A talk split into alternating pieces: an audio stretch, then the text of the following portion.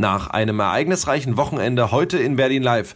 Die Hygienedemos und der Rücktritt der Bausenatorin Lomtscha wegen einer Steueraffäre. Heute meine Top-Themen. Ich bin Benjamin Kloß. Berlin Live. Podcast.de. Das Top-Thema heute in Berlin und Brandenburg.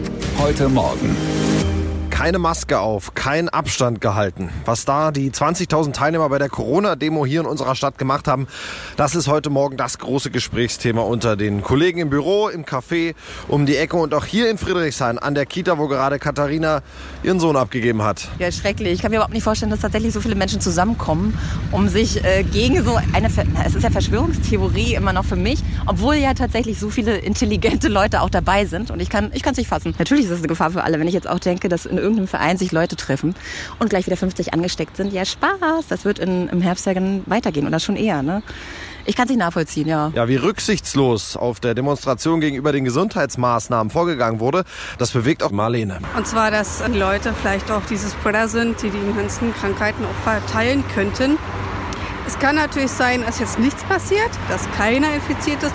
Es kann aber auch sein, dass was passiert. Ich verstehe nicht, warum man dann diese Demo wirklich zulässt, weil wir hatten ja schon einige Sachen, die passiert sind und es wird gemunkelt, es wird wahrscheinlich irgendwann passieren, dass nochmal so eine zweite Welle kommt. Die Freiheit des Einzelnen endet dort, wo er das Leben und die Gesundheit anderer gefährdet. Das hat der Geschäftsführer des Deutschen Städte- und Gemeindebundes Gerd Landsberg dazu gesagt. Die Zahl der Demonstranten müsse künftig von vornherein deutlich begrenzt werden.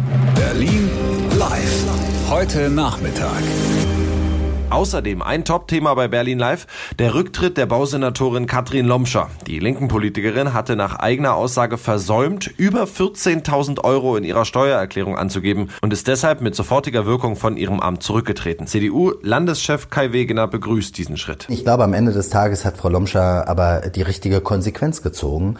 Äh, sie hat äh, massiv an Glaubwürdigkeit verloren äh, und mit dieser Bürde hätte sie das Amt nicht weiterführen können und von daher ist der Schritt folgerichtig. Kai Wegener sieht den Fehler aber nicht nur bei der linken Politikerin. Natürlich ein riesen Glaubwürdigkeitsverlust gerade für die Linke, aber ansonsten ist das nicht nur ein Thema der Linken, sondern es ist ein Senatsthema.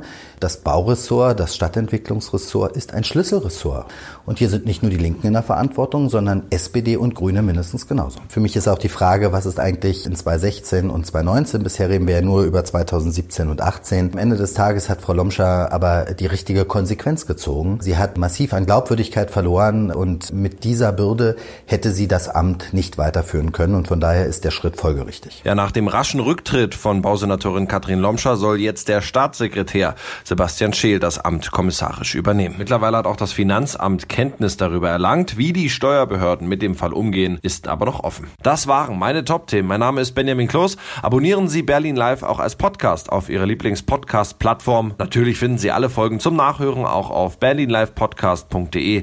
Wir hören uns dann morgen wieder. Hören, was passiert. Berlinlivepodcast.de.